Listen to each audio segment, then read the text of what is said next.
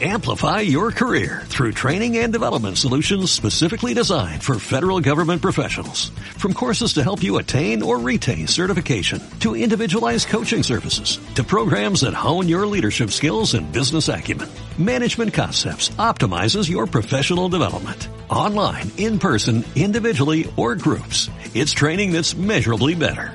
Learn more at managementconcepts.com. That's managementconcepts.com.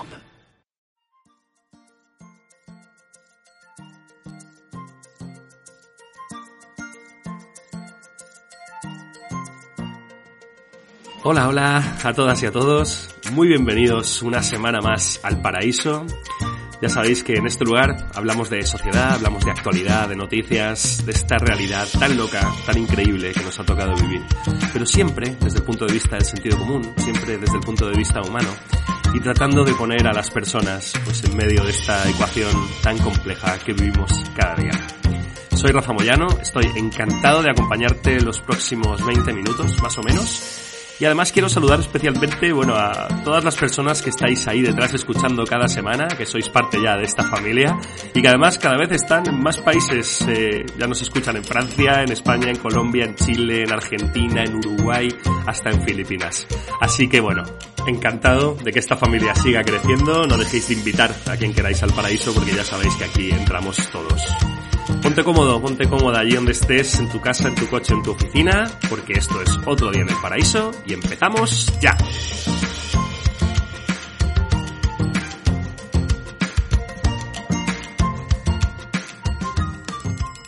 Bueno, no hace falta ser un experto en economía ni haber estudiado un máster para saber que las consecuencias económicas y políticas que estamos viviendo como consecuencia del coronavirus son incalculables. ¿no? Hoy en día, pues si abrís cualquier periódico o cualquier eh, o veis las noticias en cualquier cadena, siete u ocho de cada diez noticias ya hablan de la catástrofe económica, ¿no? La cantidad de gente que está quedando sin trabajo, la cantidad de negocios que están cerrando, cómo aumenta la deuda, cómo aumenta la, el déficit. Bueno, un poco eh, estamos presenciando realmente una caída de la economía que no se vivía en, en, la sociedad pues desde hacía muchos años, ¿no? Y nos rescata, yo creo, de alguna forma a todos y a todas, esos fantasmas del pasado, ¿no? De las crisis pasadas y que tan mal parados nos dejaron a muchos, ¿no? Y que, y que tanto daño hicieron en, en nuestra sociedad.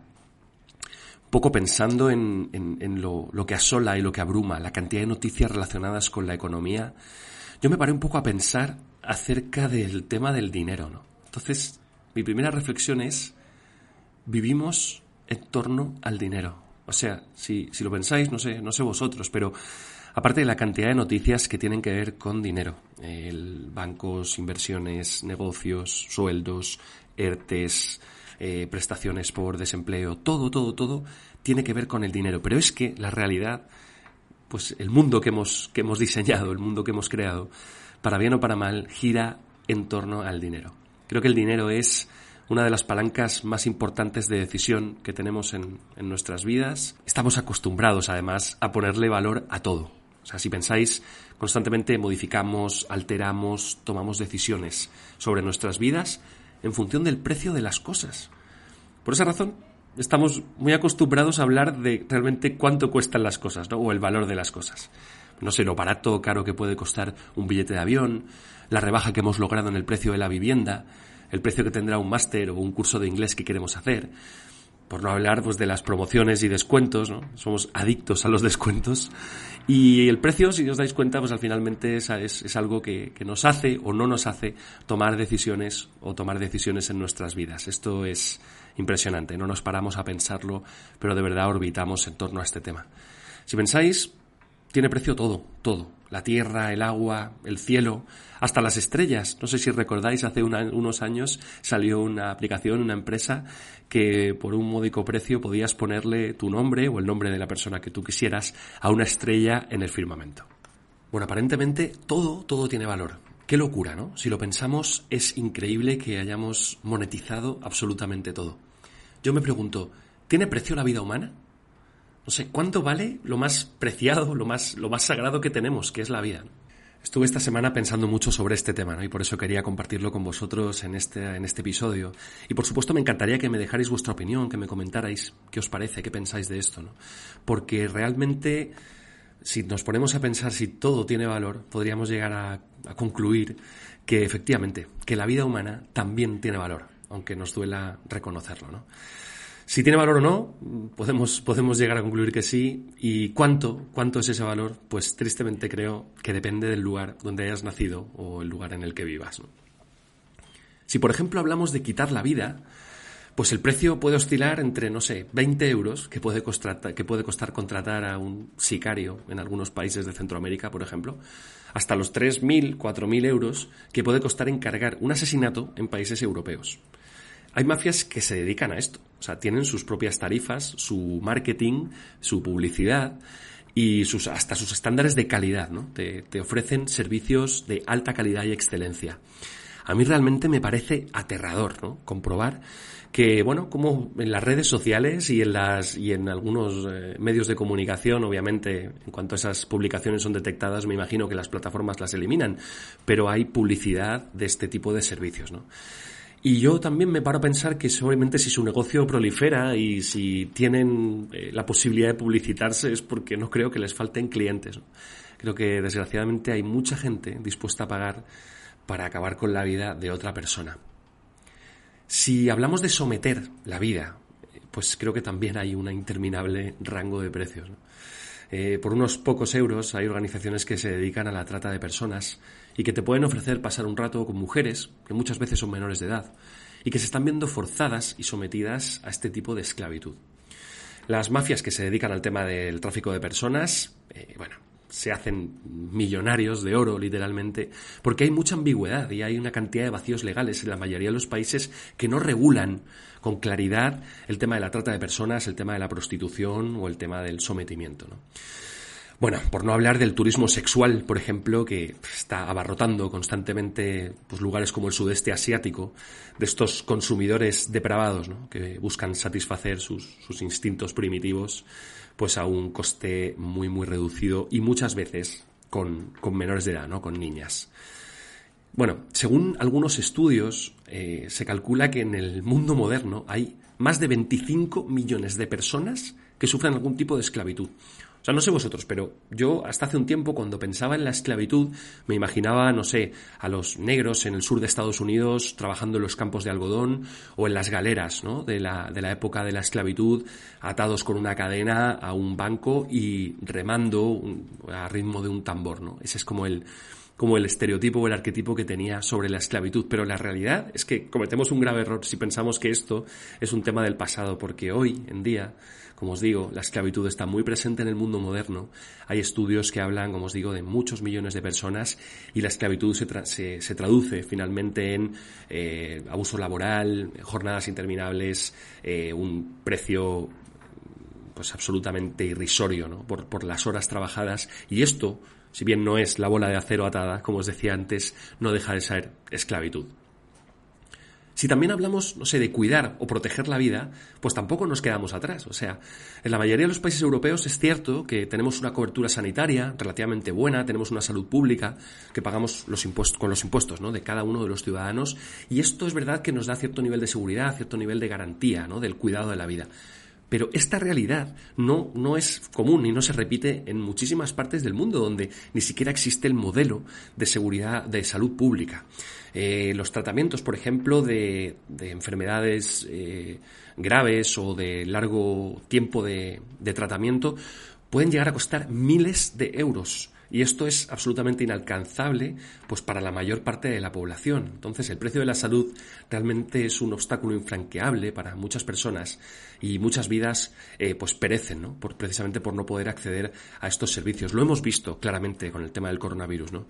Aquellos países en los que el nivel de salud pública o el nivel de, de garantía de la sanidad a toda la población Obviamente los niveles de, función, los niveles de, casos graves han podido ser atendidos mucho mejor, con muchos más medios. En cambio, en otros países hemos encontrado que las camas UCI se terminaron a la semana o a las dos semanas de haber empezado la pandemia y obviamente ha generado pues una cantidad de fallecimientos que en otro país hubieran sido pues probablemente evitables. Bueno, también contaros que la maravillosa posibilidad de crear vida, de generar vida, también tiene un precio. O sea, en algunos países europeos los tratamientos de fertilidad, por ejemplo, asistida, están cubiertos por la sanidad pública. Esto no significa que hay muchas clínicas privadas y mucha oferta de clínicas privadas y centros privados de gestación en los que por 3.000 euros o 4.000 euros podrías pagar los servicios de fecundación y cumplir así el sueño pues, de ser padre o madre.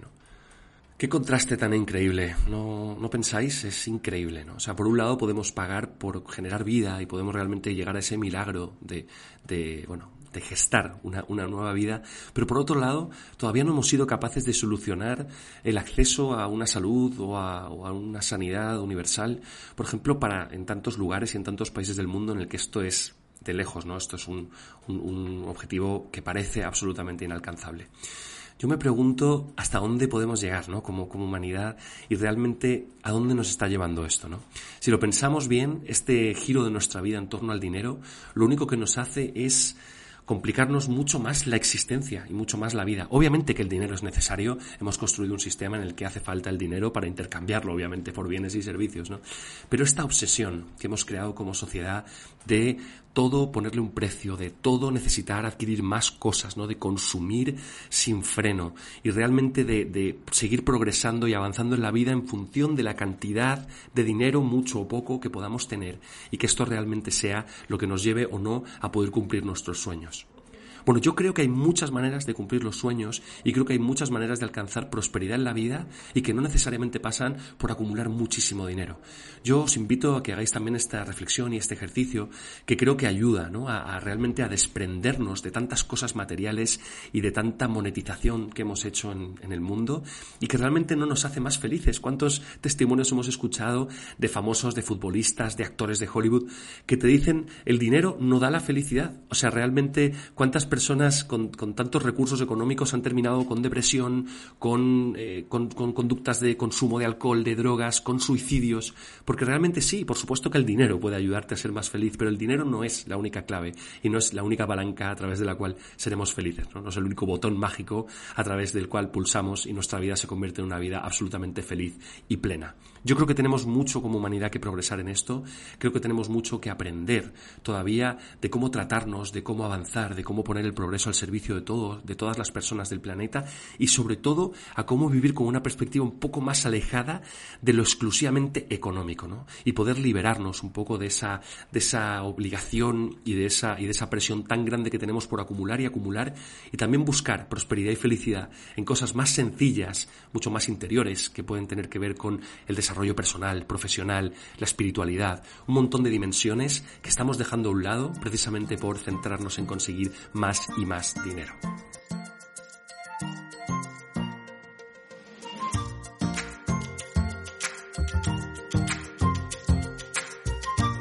Bueno, y aquí seguimos en el paraíso una semana más. Espero que estés disfrutando, que esté siendo agradable este ratito. Como siempre, te invito a que te quedes un ratito más conmigo.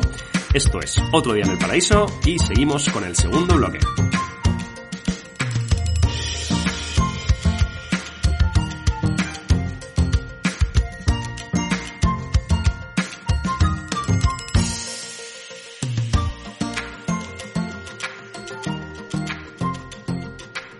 ¿Qué está ocurriendo con nuestros jóvenes?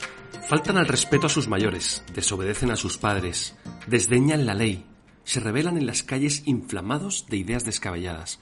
Su moral está decayendo. ¿Qué va a ser de ellos? Bueno, esta frase me imagino que algunos la habréis escuchado, eh, incluso la habréis dicho en algún momento viendo pues actualidad, imágenes o, cómo está eh, actuando la, la juventud de hoy en día. Pero quiero contaros que esta frase no es moderna. Esta frase data del siglo IV a.C. y la dijo Platón. Como veis, pues ya en esa época existía un prejuicio y un estereotipo acerca de lo que los jóvenes de hoy en día están haciendo. Bueno, de aquel día, hace, hace casi pues 2500 años. Con esto quiero llevaros un poco a un, a un tema que a mí particularmente me, me apasiona que tiene que ver con cómo conceptualizamos a la juventud de hoy en día, ¿no? Y cómo, cómo pensamos que, que, están perdiendo la moralidad, que los medios de comunicación, que las redes sociales, sobre todo, ¿no? Este boom increíble que ha habido en los últimos años de las redes sociales, de las, de las páginas en las que lo único que hacemos es postear y, y poner fotos, comentarios que buscan tener repercusión, que buscan una identidad finalmente pero que lo que esconden detrás es un grito desesperado, ¿no? Por, por tener repercusión, por ser eh, protagonistas y por realmente buscar su, su lugar en este mundo tan loco, ¿no?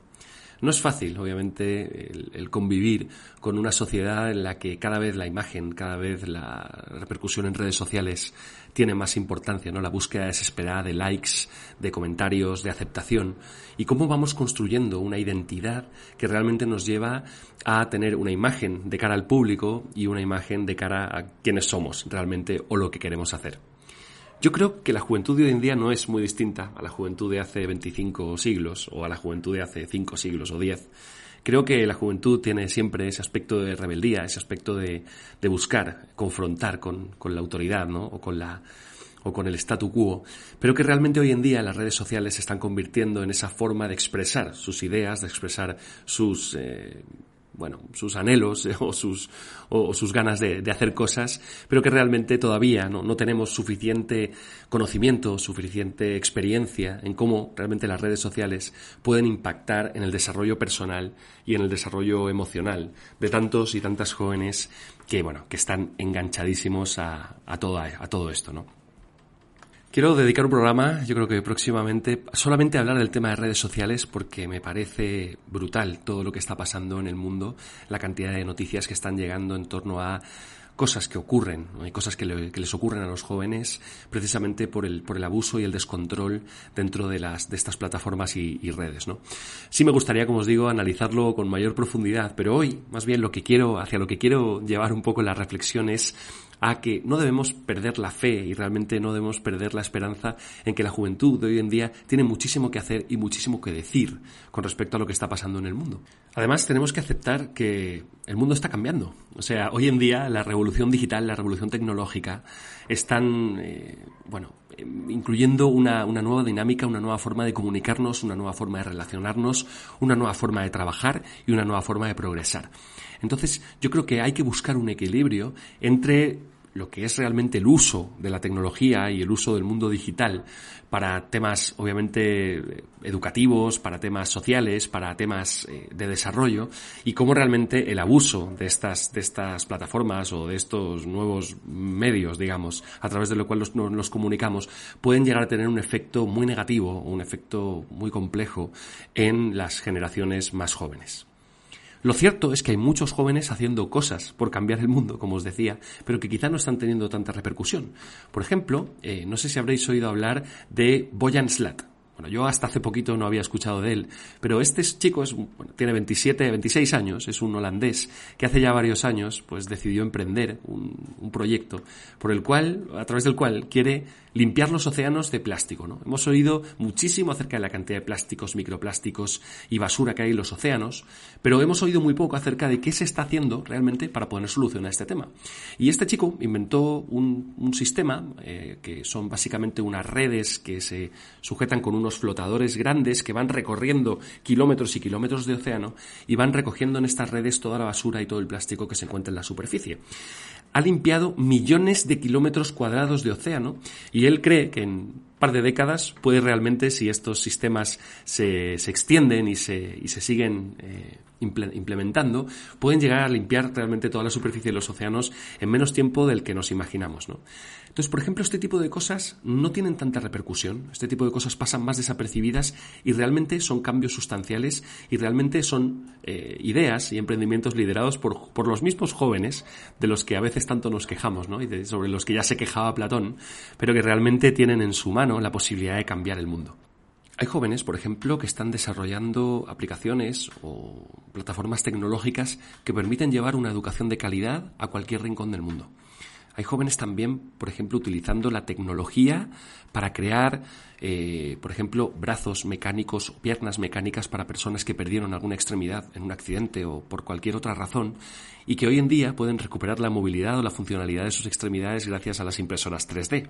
Es sorprendente también cómo la tecnología puede ayudar, por ejemplo, a las pymes o a los pequeños y medianos emprendedores a poner, por ejemplo, sus servicios o sus productos al acceso del mercado global cosa que nos haría dejar de depender, por ejemplo, de las grandes superficies o de las grandes marcas que nos proveen finalmente de absolutamente todo lo que necesitamos. Por ejemplo, el gobierno francés, no sé si habéis escuchado, hace un par de días ha sacado una ley por la cual las grandes superficies o, las megatiendas ya no pueden vender cosas que no sean estrictamente esenciales. Esto pues es una buenísima noticia ¿no? para los pequeños y medianos empresarios que obviamente también necesitan exhibir sus productos y vender sus productos para poder subsistir. Hoy en día, por ejemplo, las plataformas digitales y las plataformas de e-commerce y comercio digital, en el fondo, lo que hacen es que cualquier persona que quiera exhibir sus productos o que quiera vender sus productos lo puede hacer y puede llegar a muchísimas más personas que, bueno, antiguamente cuando no contábamos con las herramientas tecnológicas y simplemente pues las tiendas se conocían pues por el boca a boca o porque alguien te hablaba de esta u otra tienda, ¿no? Entonces, pues como veis, no todo lo que ofrece el mundo digital o las plataformas tecnológicas es necesariamente negativo o es necesariamente dañino. Sé que esto obviamente es de sentido común lo que estoy diciendo, pero es verdad que a veces tendemos a meter todo en la misma bolsa, ¿no? Y a pensar que, eh, que bueno, que al final el uso desmesurado de la tecnología, del mundo digital, realmente puede o termina conllevando siempre efectos perversos y no tiene por qué ser así. Yo creo simplemente que todavía estamos en un proceso de aprendizaje, estamos realmente eh, recabando información, experiencia de cómo cómo realmente el, mundo digital y el impacto tecnológico va a afectar al mundo hoy en día. Lo que está claro es que los jóvenes de hoy en día fueron los primera, la primera generación de alfabetos digitales, digamos, que nacieron en su mano con un smartphone y que hoy en día eh, son los que estamos de alguna forma como los conejillos de indias que, que están probando pues todos los nuevos sistemas, todas las nuevas formas de comprar, todas las nuevas formas de relacionarse y todo lo que tiene que ver con el mundo y la amplitud de oportunidades que nos abre el desarrollo tecnológico y digital. Yo insisto, creo que hay que confiar en que el progreso va a llegar sí o sí de la mano de la digitalización, de la mano de las plataformas tecnológicas y que además van a ser los jóvenes de hoy en día los que van a ser capaces de desarrollar innumerables aplicaciones e innumerables eh, iniciativas que realmente tendrán la posibilidad de cambiar el mundo. Entonces, volviendo un poco al inicio de, este bloque, cuando os decía que la juventud parece no haber cambiado tanto, efectivamente, todos y todas fuimos en algún momento jovencitos, probablemente con mayor o menor nivel de rebeldía, pero sí nos rebelábamos contra, contra el sistema tal y como estaba y realmente queríamos dejar nuestro aporte y nuestra forma de ver cómo realmente el mundo tiene que cambiar. Yo creo que eso es fundamental que entendamos que hay jóvenes que realmente están impulsando cambios, que están haciendo cosas maravillosas y que hay que confiar en que realmente, como digo, al ser ellos los primeros que, dominarán esta tecnología o que ya la dominan, nos van a ir marcando el camino, ¿no? Quizá las generaciones que entramos al mundo de la tecnología un poco eh, más, más atrás y que vamos a necesitar también de sus enseñanzas y de sus indicaciones para poder sacar el máximo provecho al mundo increíble de oportunidades que se nos abren. Bueno, al principio de este podcast les os hablaba de, bueno, de, esta obsesión que tenemos por monetizar todo, ¿no? Y por, y por llevar todo a un precio y a un valor. Y yo sigo pensando que nosotros podemos ponerle precio a las cosas, pero hay cosas que realmente no tienen precio. Y obviamente la vida, el progreso y el desarrollo es algo que no debería tener precio. Creo que esta parte de desarrollo tecnológico y de, y de realmente innovación eh, digital que estamos viviendo, creo que nos puede ayudar a aterrizar un poco más esa perspectiva, nos puede ayudar realmente a acercar a más personas el progreso, las oportunidades que realmente ofrece y que realmente pues no, no tengamos que hablar de acceso a oportunidades eh, a través de dinero, pues dependiendo del lugar en el que estemos, sino que simplemente esta, esta nueva puerta, esta nueva dimensión que se nos abre con todo el campo digital y tecnológico realmente eh, a que el mundo sea un lugar más justo y que ojalá, pues todos esos jóvenes, ¿no? que tanto Platón como cualquiera de nosotros seguro en algún momento de nuestras vidas hemos criticado, lleguen a convertirse en esos líderes, en esos líderes que el mundo necesita, en esos líderes que impulsarán cambios y que podrán realmente hacer llegar las oportunidades a través de la tecnología y el mundo digital a cualquier rincón del planeta.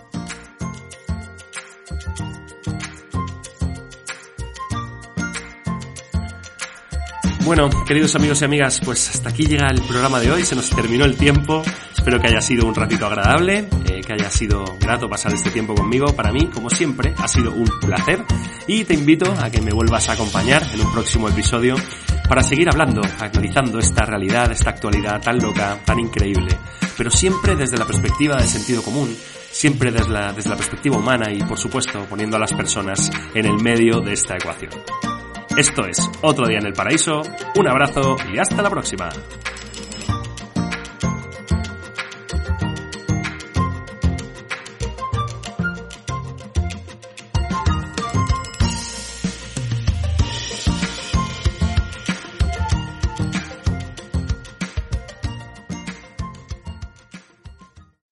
Amplify your career through training and development solutions specifically designed for federal government professionals. From courses to help you attain or retain certification, to individualized coaching services, to programs that hone your leadership skills and business acumen, Management Concepts optimizes your professional development. Online, in person, individually, or groups, it's training that's measurably better. Learn more at managementconcepts.com. That's managementconcepts.com.